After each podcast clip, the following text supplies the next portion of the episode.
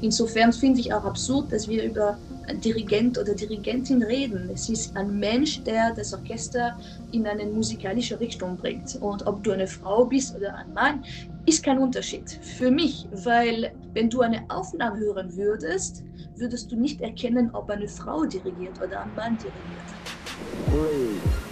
Kosmos Musik. Ein Wissenspodcast. One von BR Classic. Zero, all engine running. Mit Susanna Randall. Liftoff, we have a liftoff. Hallo und herzlich willkommen zum Podcast Kosmos Musik. Heute mit einer Spezialfolge zum Weltfrauentag. Ich bin Susanna Randall, ich bin Astrophysikerin und Musikliebhaberin und ich möchte die erste deutsche Frau im Weltraum werden. Wenn ich in der Öffentlichkeit über meine Arbeit spreche, dann schlägt mir oft Verwunderung entgegen. Viele denken immer noch, die Naturwissenschaften wären nichts für Frauen und die Raumfahrt sowieso nicht. Solche Vorurteile gibt es natürlich nicht nur in der Wissenschaft, sondern auch in der Welt der Musik. Und darüber möchte ich heute mit Marie Jacot sprechen.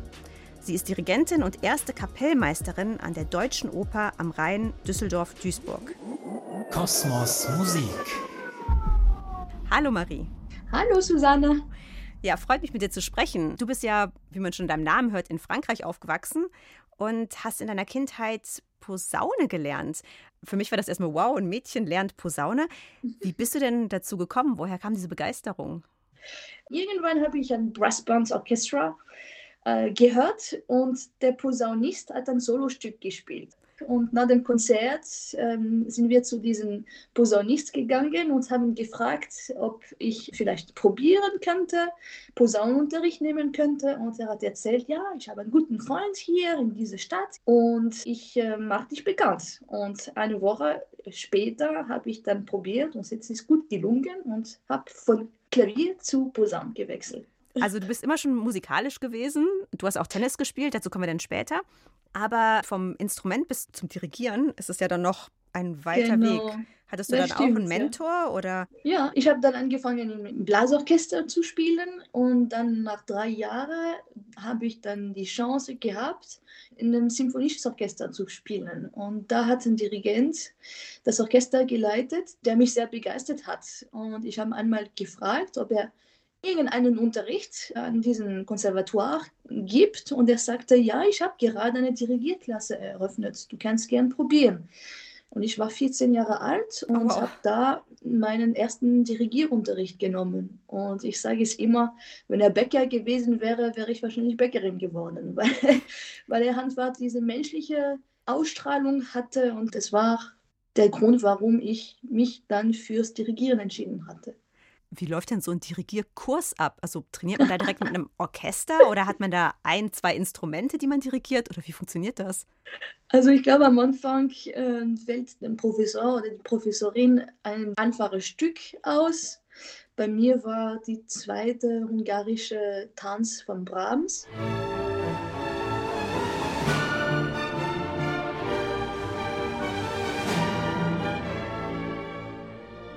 Und wir haben uns jede Woche vielleicht zwei, dreimal getroffen, also drei Wochen halt, einmal Unterricht, ohne Orchester, einfach trocken. Das heißt, du dirigierst in der Luft und du singst oder der Professor singt und die anderen Kollegen singen anderen Stimmen und wir versuchen zu singen, was wir sehen von dem Dirigenten oder der Dirigentin.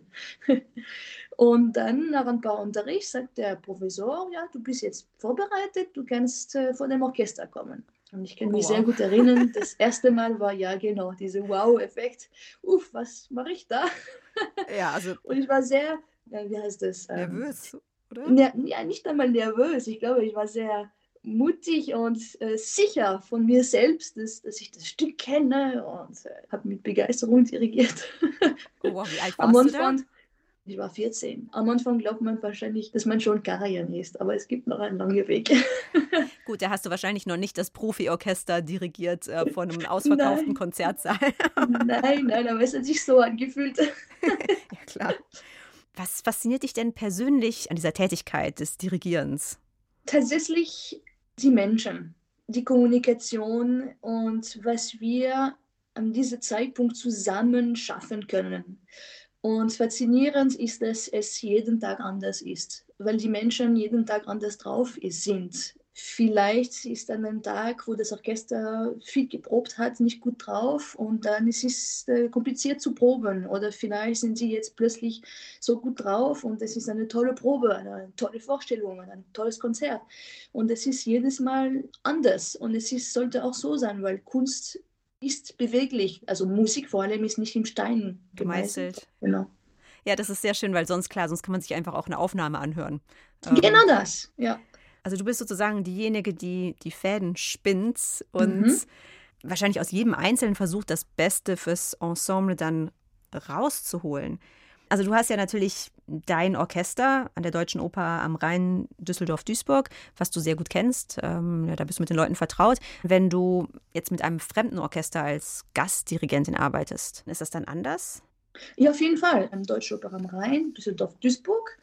Da habe ich mehrmals pro Jahr die Gelegenheit, Premiere und Wiederaufnahme zu leiten. Ähm, das heißt, ganze Produktionen, wo ich mit dem Orchester, das ich schon kenne, arbeiten sollte. Und natürlich, man baut in den Jahren so ein Vertrauen oder ein Gespür, wie das Orchester reagiert und wie äh, das Orchester unter meine Leitung reagieren sollte. Es ist genauso wie einen Ansprechpartner, mit wem du jeden Tag kommunizierst oder jede Woche. Und dann, mhm. dann weißt du, wie der oder die reagiert und du kannst dann damit besser umgehen. Als Gastdirigentin es ist noch ein bisschen anders, weil du kennst die Menschen nicht und du weißt nicht, ob sie heute gut drauf sind, weil die Sonne scheint oder weil sie nicht gut drauf sind, weil die Mama vielleicht gestorben ist.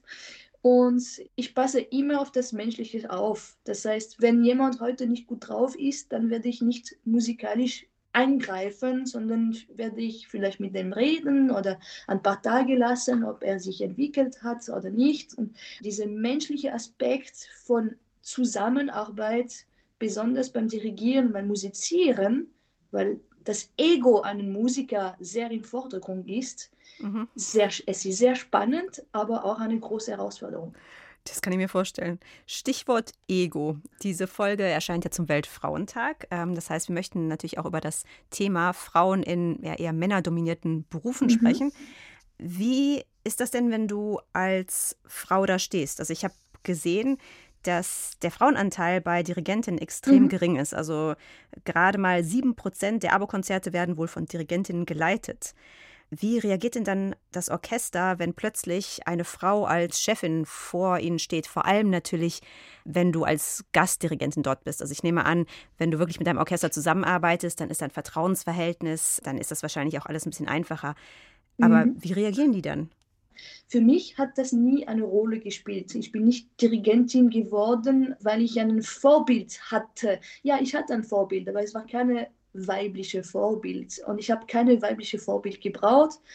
Ich habe Tennis gespielt, ich habe Posaun gespielt und bin Dirigentin. Sagen wir Tätigkeiten, die damals noch sehr männerdominiert waren. Ich habe es einfach gemacht. Ich habe mhm. mir keine Frage gestellt, darf ich das machen, weil ich eine Frau bin. Ich habe einfach die Sachen gemacht, die mir Freude gegeben haben. Und deswegen habe ich, glaube ich, dieses Thema Frauendirigentin an mich nicht herankommen lassen, weil es war kein Thema für mich. Und ich kann nicht sagen, ob ich Probleme bekommen habe, weil ich eine Frau bin oder eher, weil ich noch jung war. Also ich finde es auch total schwierig, das auseinanderzuhalten. Also bei mir ist es ähnlich, muss ich sagen. Ich bin ja auch in die Astrophysik gegangen und dann mhm. eben jetzt als Astronautin in Ausbildung. Nicht, weil ich gesagt habe, das machen Frauen nicht, deswegen mhm. muss ich das mhm. jetzt machen. Oder das war für mich auch irrelevant. Also mich hat der Weltraum einfach interessiert, wie dich halt Posaune interessiert hat oder auch später mhm. das Dirigieren oder Tennis.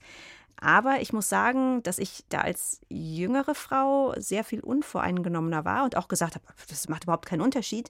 Und jetzt mit der Zeit, ähm, auch je höher ich aufsteige, sagen wir in der, in der Hierarchie der Wissenschaft, mhm. ähm, merke ich immer mehr, dass wir da doch noch Aufholbedarf haben. Und bei den Dirigentinnen, ich habe mich ein bisschen eingelesen, ist es wohl auch so, dass der Fraueneinteil der Dirigentinnen bei Berufsorchestern geringer ist als der Frauenanteil im Dirigierstudium. Also in der Astrophysik haben wir das auch. Das nennen wir die mhm. Leaky Pipeline, also die leckende Pipeline. Also im Studium sind es noch viel mehr Frauen. Da sind wir bei 30 Prozent ungefähr in der mhm. Astrophysik. Mhm. Aber Frauen, die wirklich eine Professur haben, die kann man gerade in Deutschland an einer Hand abzählen. Also das heißt, es passiert etwas dazwischen, was ja, die Frauen aussteigen lässt. Ich weiß, dass wir an der Uni sehr, sehr, sehr wenig Frauen waren, also 30 Prozent auf jeden Fall nicht. Auf 50 Studenten waren wir vielleicht fünf Frauen Maximum. Ich glaube, das ist besonders wichtig, dass äh, jungen Frauen äh, Vorbilder haben. Und deswegen bewegen sich die Sachen jetzt heutzutage sehr. Wir sind viel mehr zu sehen, viel mehr präsent in den Medien. Mhm. Und wir sehen auch an der Universität, dass die Frauenquote von Studierenden höher wird.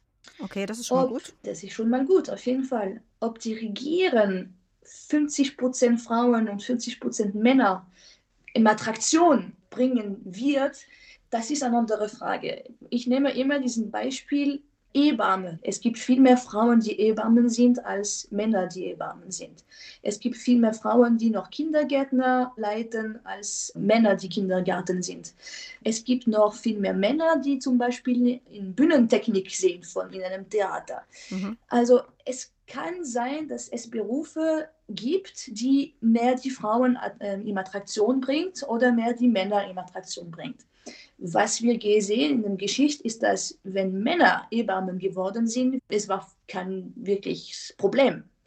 Aber wenn Frauen vielleicht Bühnentechniken geworden sind oder Komponistin sind oder Dirigentin wollten, dann war das sehr oft, sehr lang ja, eine Spezialität und wir haben den vielleicht nicht so gut unterstützt. Und ich glaube, dass das heutzutage noch der große Unterschied ist, dass es sich viel verbessert hat und dass es äh, vielleicht zu einer Normalität führen wird. Ob es 50 Prozent Quoten geben wird von Frauen und Männern in dem Beruf, da bin ich ein bisschen skeptisch, weil ich kann nur von meiner Erfahrung reden. Ich frage mich, wie mein Beruf mit einer Familie zusammenkommen könnte, wo wahrscheinlich die skandinavischen Länder Vorreiter sind und wo wir noch lernen könnten. Aber es liegt auch in unserer Gesellschaft, wie viel Kita wir da haben für, für die Familie, wo die Kinderbetreuung, das ist, da können Frankreich, Deutschland noch viel lernen, glaube ich. Also meinst du, dass vor allen Dingen auch weniger Frauen in diesen Beruf der Dirigentin drängen, weil sie sich Sorgen um die spätere Vereinbarkeit von Beruf und Familie machen? Kann ich nicht sagen, aber ich weiß, dass es bei mir jetzt in meinem Tanz eine Frage ist. Okay, aber es hat dich ja nicht abgehalten, Dirigentin zu werden. Nein, auf jeden Fall nicht. Auf jeden Fall nicht.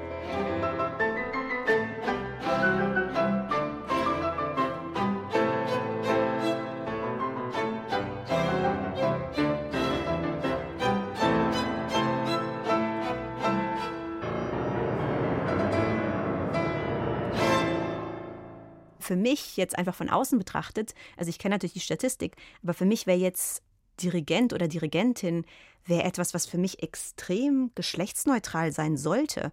Nehmen wir einfach mal an, es gibt diese Stereotypen, dass ähm, Frauen vielleicht besser teamworken können, besser mit Menschen sind, dass Männer vielleicht eher technikaffin sind. Das sind Stereotypen, aber wenn wir jetzt einfach mal davon mhm. ausgehen, genau. dann würde man ja beim Dirigieren die weiblichen Stereotypen genauso brauchen wie die männlichen.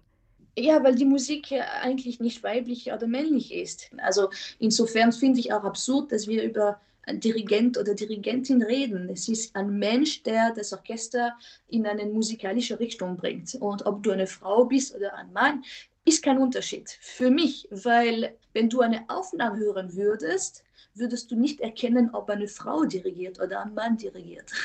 Nee, natürlich nicht. Und das, das wäre auch schlimm irgendwie. Aber ich finde es trotzdem, also beeindruckend würde ich einfach mal sagen, dass der Frauenanteil so gering ist.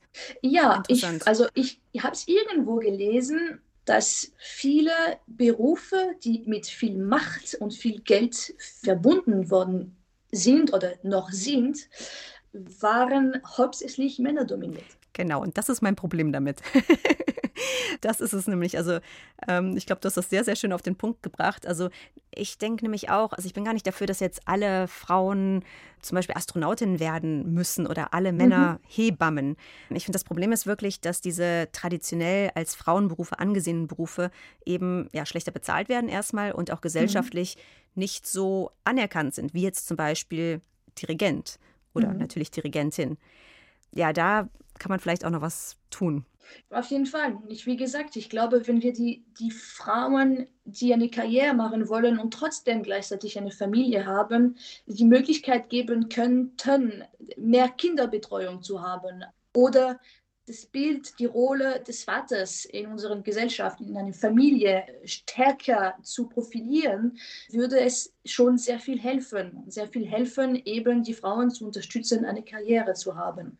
Ja. Weil, wie gesagt, diesen Last, was das ist, noch jetzt in unserer Gesellschaft eine Karriere zu machen und gleichzeitig die Führung seiner Familie zu nehmen, ist sehr schwierig. Und so ist es in Skandinavien nicht. Es ist viel weiter äh, als unseren Ländern, wo ich öfter bin, nämlich Frankreich, Österreich und, und Deutschland. Also mich stört es ehrlich gesagt immer, wenn man sagt, okay, wir möchten Frauen Karrieren ermöglichen, also müssen wir was für die Kinderbetreuung tun. Und da denke ich, die Kinder haben ja auch einen Vater. Also ich denke ja. da immer, ähm, es müsste, genau. wie du sagst, in der Gesellschaft auch ein Umdenken genau. stattfinden, dass eben die Kinderthematik nicht an den Frauen hängen bleibt und genau. dass dann die Frauen eben in ihrer Karriere darunter leiden, sondern dass wirklich beide Elternteile genau. die Möglichkeit haben, auch kürzer zu treten ja. und sich aber trotzdem beruflich zu verwirklichen. Kosmos Musik. Gibt es noch etwas, was sich aus deiner Sicht ändern müsste, damit es mehr Frauen gibt unter Dirigentinnen oder auch mehr Frauen, die sich dafür interessieren, die das studieren? Ich glaube, es liegt auch vielleicht an der Tatsache, dass es noch sehr wenige Dirigentinnen, die Professorin sind.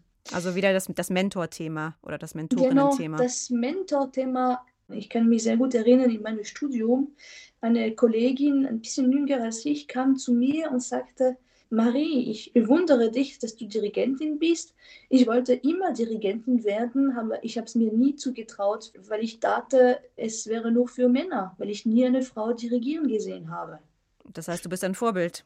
Das heißt, ich bin für sie den Vorbild äh, gewesen. Und dieses Vorbild für junge Musikerinnen sollte, glaube ich, noch mehr im Mittelpunkt stehen, was noch zu wenig ist, weil wir auch noch zu wenig Frauen sind, sind, dass es zu wenig Professoren gibt. Ja. Aber ich habe keinen Professorin gebraucht, um Dirigentin zu werden. Also ich kann nicht sagen, es muss so sein. Es könnte so sein und es könnte helfen. Es könnte helfen und vor allen Dingen könnte es nicht schaden, würde ich mal sagen. Auf jeden Fall. Aber ich finde es interessant, dass du, also du hast nicht das Gefühl, dass du dich irgendwie mehr behaupten musst oder besser Nein. sein musst als die Männer in deinem Beruf. Nein, überhaupt nicht. Und wie gesagt, es liegt daran, dass es für mich nie ein Thema war und es wird auch nicht ein Thema sein. Ich gebe immer mein Bestes für die Musik, für diesen speziellen Moment mit diesem Orchester. Ob es klappt, ob es gut ankommt bei dem Orchester äh, oder den Musikern, es ist schön wenn nicht, dann nicht, weil ein Orchester ist wie ein Mensch. Es kann sein, dass du dich mit diesem Orchester sehr gut verstehst und eine Woche später machst du den gleichen Programm mit einem anderen Orchester und es funktioniert gar nicht. Es ist so, wie du einen Mensch auf der Straße treffen würdest und du sagst sofort, mit dem kann ich mich gut verstehen oder hm, mit dem, das wird kompliziert sein. Ja, aber vielleicht mit einem längeren Austausch werden wir was zusammen anfangen können. Es ist genau das gleiche mit dem Orchester. Also ich glaube, das ist immer, wenn Menschen zusammentreffen, ist, genau. ist das so. Und das, das, das Komplizierten im Beruf, das habe ich irgendwo gehört oder gelesen, ich weiß nicht mehr, ist eigentlich nicht das Beruf selbst, sondern die Menschen. Ja, aber das ist auch das Spannende daran, also wie du sagst. Eben, ähm, genau das, genau das. Deswegen lege ich immer sehr viel Wert auf das Zusammenarbeit und die Wertschätzung von jeder. Ich gehöre eigentlich diese quasi dänische oder skandinavische Struktur, diese flare Struktur. Ich mag das sehr, weil egal ob du den Chef bist oder der Assistent, deine Meinung ist gleich wert wie von jemand anders. Und das gefällt mir einfach, dass diese Kommunikation, dieses Austausch viel weniger in Hierarchie gebracht ist als äh, unsere Gesellschaft hier in Deutschland oder in Frankreich oder in Amerika und so weiter. Aber ist es bei uns auch schon im Wandel? Also zumindest in deutschen Firmen oder jetzt auch in der Wissenschaft, da war es ja früher so, da war irgendwie dein Doktorvater, deine Doktormutter war eben irgendwie so der Boss und du hast aufgeblickt und inzwischen ist es ja, ja. Viel, dass viel mehr diskutiert wird, viel genau. mehr auch auf Augenhöhe passiert. Hat sich das auch im Laufe deiner Karriere geändert? Ja, das hat sich aber geändert, weil ich auch gestiegen bin in meine Position sozusagen. In diesem Sinn bin ich auch die, die diese flache Struktur bringt. Okay, also du hast sie sozusagen etabliert genau. in deiner Arbeit. Also ich probiere es auch und auch wenn ich als Gast komme, ich versuche mit den Sängern, mit den Menschen umzugehen, nicht meine musikalische Idee durchzusetzen auf jeden Kosten. Weil manchmal können die Musiker nicht machen, was du im Kopf hast. Oder manchmal hast du Sachen im Kopf, die überhaupt nicht möglich sind. Ja? Du, sehr lustig. Ich glaube, das wird nämlich ähm, in in Firmen, in großen Firmen wird das ein weiblicher Führungsstil genannt. dass Wirklich? Man eben, ja, dass man eben nicht von oben herab und ich bin hier der große Boss. Natürlich können diesen Stil sowohl Männer als auch Frauen adoptieren, das ist klar. Aber das ist eher dieser neue, als weiblich terminierte Führungsstil, dass man eben auch seine ja, Untertanen, ähm, um es mal jetzt krass auszudrücken, um ihre Meinung fragt und so wirklich auch versucht, das Beste aus denen rauszuholen. Also ich glaube, vielleicht können wir auch für Unternehmen sehr viel von Dirigenten und Dirigentinnen lernen von so einem Orchester. Was lustig ist auch beim Dirigat, das betrifft besonders die Vorarbeit. Eigentlich ab dem Moment, wo du vor dem Orchester stehst, ist kein Platz mehr für Demokratie da. Weil wenn du vor dem Orchester bist, bist du die oder der, die entscheidet, in welche Richtung es geht. Es gäbe keinen Platz für eine Meinung aus dem Orchester, nämlich zum Beispiel der Klarinettist möchte das Tempo langsamer machen oder der Kontrabassist möchte es doch schneller machen. Und das ist auch genau, warum wir einen Dirigent brauchen, weil sonst würde diese Arbeitszeit sich auf so vielen Proben etablieren, dass es nicht mehr möglich ist, irgendwie rentabel zu sein. Das heißt, der Dirigent ist da dafür, dass der die Probezeit verkürzt, in der Tatsache, dass er entscheidet, wie das geht. Mhm. Ja. Aber es ist mehr eine koordinierende das heißt, Tätigkeit, oder? Also das heißt, du, du nimmst Anregungen während der Proben auf, integrierst die dann mit deiner Vision, wenn möglich. Wenn nicht, genau. sagst du genau. halt wahrscheinlich, nee, sorry, das passt jetzt nicht. Genau. passt jetzt nicht da rein. Und am Ende koordinierst du dann, dass es so ausgeführt wird, wie das ja, gemeinsam auch erarbeitet wurde. Genau, aber es ist nicht demokratisch in dem Sinn, weil wir wählen nicht, nein, mir gefällt das Tempo besser. ja, klar, aber das ist bei, einer, also, also bei, bei einem weiblichen Führungsstil ist es ja auch nicht so. Da gibt es ganz klar eine Chefin oder einen Chef, aber es geht eben darum, dass die Meinungen gehört werden. Und das, genau. das finde ich sehr, sehr wichtig. Und dass man dann doch genau. eben auch andere Impulse bekommt von eben den Orchestermitgliedern oder den, den Mitarbeitern. Genau. Und was mich immer sehr erfreut, ist zum Beispiel, wenn ich andere Meinungen im Orchester habe, wie sie diese Phrase anbieten, die ich vielleicht nicht zu Hause gedacht hätte. Ich denke mir, ah ja, warum nicht? Das könnte gut passen, auch mit dem Konzept, mit dem Bogen, mit der Linie. Wir machen so. Ja, und ich nehme auch an, die Musikerinnen und Musiker, die wissen ja auch irgendwie selber, wie sie etwas am besten spielen für sich. Das stimmt. Aber manchmal, die wissen schon, wie das ist, weil sie seit, das Stück seit 20 Jahren spielen. Es gibt Musiker, die schaffen das, sich auf eine neue Interpretation zu lassen.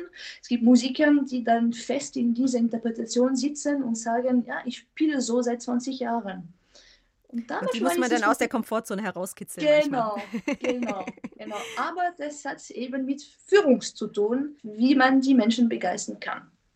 Manchmal fühle ich mich wie ein Fußballcoach oder wie ein, ein Sportcoach zu sagen, ja, das ist gut und jetzt so und machen so und so. Ich gebe so viel Energie, um eine Sache zu, zu bekommen. Das ist fast eine sportive Leistung. Ja, also Stichwort Sport. Als Teenager hast du bei den French Open gespielt, also da musst du ja mhm. ziemlich ja, hochklassig gewesen sein. Ähm, und darüber sprichst du ja auch in deinem Podcast, Dein Weg, dein Ziel. Hat dir denn der Sport oder auch gerade dieser Leistungssport dabei geholfen, jetzt deinen Weg zu gehen und auch zu dirigieren? Also keine Zweifel, ja. Ich habe viel davon profitiert, was das Motorik angeht, von Unabhängigkeit von Armen, meine Muskeln zu spüren, welche Gäste und so weiter. Das hat mich sehr viel geholfen. Und mental, diese psychische Belastung, was es ist, weil du musst dir vorstellen, du bist in die Gegenwart, gleichzeitig in der Vergangenheit und gleichzeitig in der Zukunft. Das hört das heißt, nach äh, allgemeiner Relativitätstheorie an. Ein bisschen. Ja, siehst du. das heißt, das Orchester spielt einen Ton oder eine, eine Phrase, die jetzt in die Gegenwart ist. Nun, du bist in deinem Gedanken mit deiner Vorstellung schon Takte im Voraus mhm. und du musst gleichzeitig vergleichen, was gerade passiert ist, mit deiner Interpretation, die in die Zukunft liegt. Das heißt, du bist immer ständig auf diese drei Ebenen.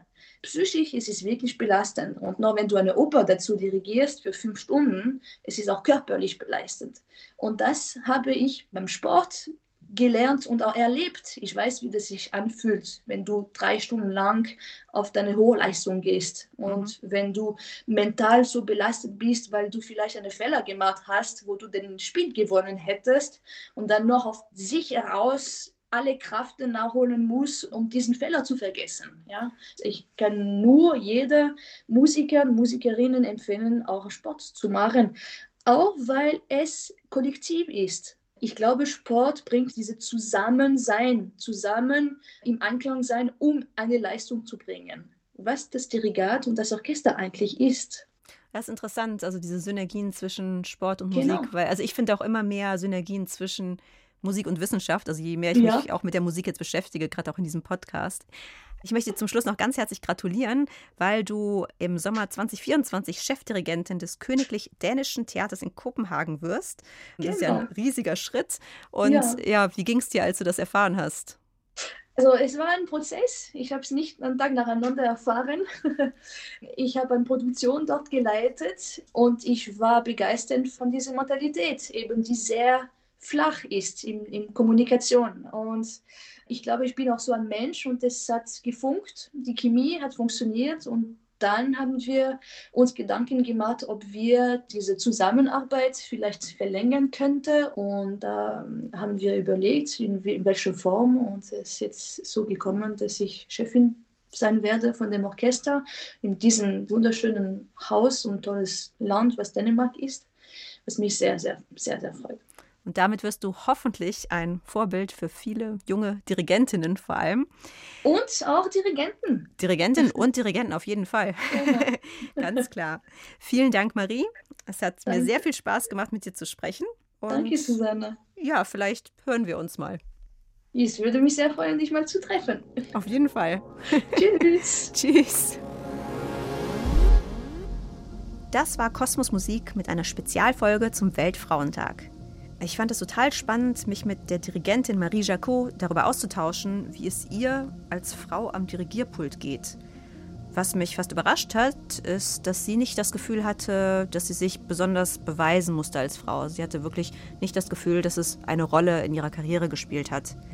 Und was mich, glaube ich, am meisten fasziniert hat an ihr, war diese menschliche Dimension, die sie hereingebracht hat. Also sie sieht wirklich das Dirigieren als Zusammenarbeit und als Prozess des Schaffens eines Kunstwerks zusammen mit den Orchestermitgliedern. Ich möchte euch an dieser Stelle Marie Jacots eigenen Podcast sehr ans Herz legen. Dein Weg, dein Ziel. Ein Motivationspodcast über Sport und Musik. Ich bin Susanna Randall und wir hören uns nächste Woche. Wenn ihr Fragen habt oder Musikthemen, zu denen ihr gern mehr wissen wollt, dann schreibt mir doch einfach eine Mail an kosmosmusik.brklassik.de. Nächste Woche geht es dann um die Frage, wie neue Medien unsere Musik verändern. Macht's gut! Bei Kosmos Musik bin ich nicht allein an Bord. Recherche und Skript Antonia Morin. Produktion Gino Tanner. Sounddesign Frank Schwarz. Grafik Nadja Pfeiffer. Redaktion Thorsten Preuß, Stefanie Anglohr und Merit Forster.